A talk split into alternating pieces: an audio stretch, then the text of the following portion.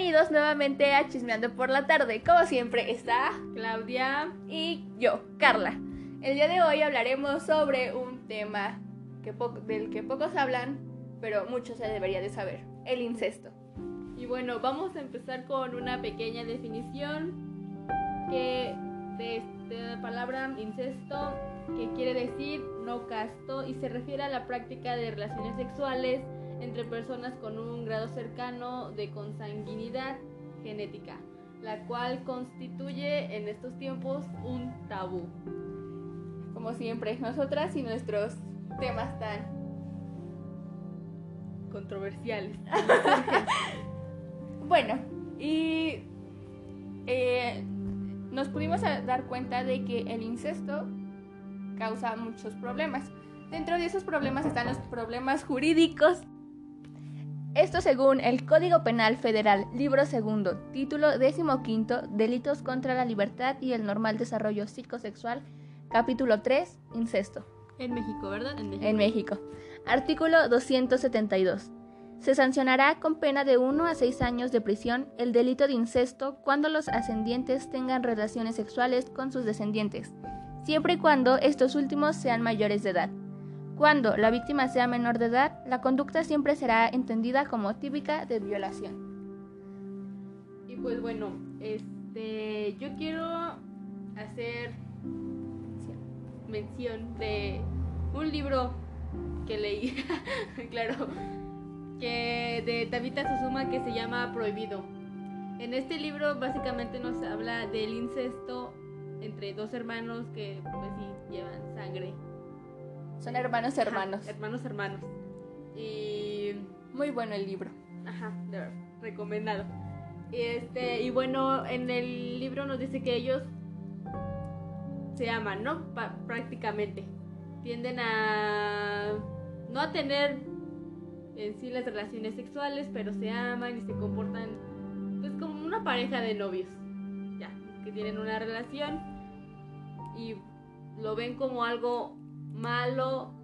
Bueno, en realidad no sé si sea malo. ¿Tú crees que es malo? Pues, o sea, no lo veo como algo malo, pero chance y sí tiene problemas, ¿sabes? O sea, para la sociedad está mal. Estamos de acuerdo. Es como que, oye, fulanita se casó con su hermano o fulanita se casó con su primo. Ay, no, qué feo. Es muy normal y común escuchar eso. Entonces, si nos dejamos guiar por eh, la, la perspectiva de la sociedad, es malo. Pero si lo vemos por otro lado, pues no es malo, a final de cuentas es, es amor. Amor, es, amor. Ah, exacto. es como lo, como lo de la comunidad LGBT. Ajá. No importa su género, es amor. Eso. Pero, no sé, yo tengo mis dudas, ¿no? Es como que critique el incesto o diga, no, es malo, no lo hagas. O sea, pues si se aman, pues que se amen. Ajá. Que pase lo que tenga que pasar. Ajá independientemente sean hermanos, primos.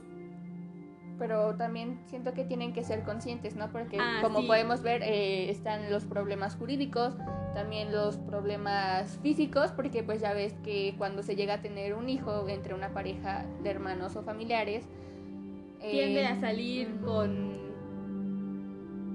discapacidades, enfermedades. Enfermedades, exacto. Entonces, como que tienen que ser conscientes antes de, eso.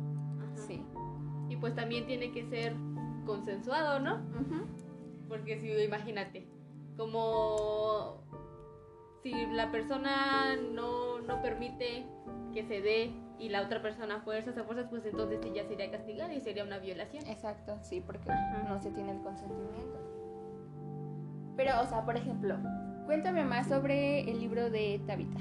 Ah, bueno, eh, no, me no recuerdo bien el personaje del chavo, pero la chava se llamaba, se llamaba Maya y pues ellos vivían prácticamente solos, eran ellos dos y tenían a otros dos hermanos, no, tres hermanos.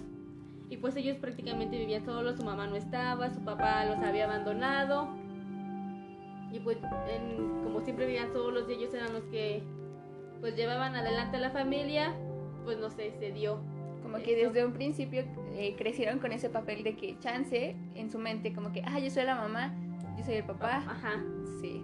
Ajá, y este. y pues ya se van dando cuenta cuando están solos, se van acercando de que hay esa atracción. Esa química, Ajá. sienten esa chispa. Ajá, Haces clic solamente una vez en la vida. Y como ninguno antes había tenido novio, pues ellos dicen que ellos mismos son el amor de su vida. Prácticamente. Pero, o sea, aguanta. No sé si has visto una publicación. Es más, creo que te etiqueté Ajá. eh, en una publicación que decía que el amor de tu vida o el amor para tu vida. ¿Tú qué quisieras conseguir? ¿El amor de tu vida o el amor para tu vida? Yo creo que el amor para mi vida. Pero es que no sé, porque el amor para tu vida sería como si estos dos hermanos del libro consiguieran a otra, o sea, la, la hermana consiguiera un novio y el hermano consiguiera a una, a una novia. De hecho, sí, sí lo intentaron. Ese Pero- sería el amor ajá, para tu vida, ajá. porque el amor de tu vida serían Ellos, ellos, dos sí, juntos, ajá. ¿entiendes? Ah, no, entonces no sé. O sea, en- prácticamente el amor para tu vida es lo que necesitas y el amor de tu vida es lo que quieres. Entonces el amor de mi vida. ¿Quieres el amor de tu vida? Ay, todos queremos, queremos. Y bueno, entonces en el libro les sigo comentando que su mamá, bueno, ellos no en sí no practicaban las relaciones sexuales, el coito, este, sino que solamente, digamos, se besaban y pues se querían Como- mucho, se ajá. acariciaban, Como que manita sudada. Ajá, de manita sudada. Entonces llega una ocasión en la que pues sí ya les gana la calentura, ¿verdad? Pues porque son adolescentes más que nada. Suele pasar. La experiencia la... Habla. Este, y pues los cachan su mamá. Y le llaman a la policía y pues ellos estaban conscientes de que era un delito. Y como la chica era menor de edad y el chavo ya era pues mayor de edad, este él le dice que él que él va a decir que la violó para que a ella no la metan a la cárcel, porque si dicen que fue consensuado, o sea, los meten a la cárcel a los dos.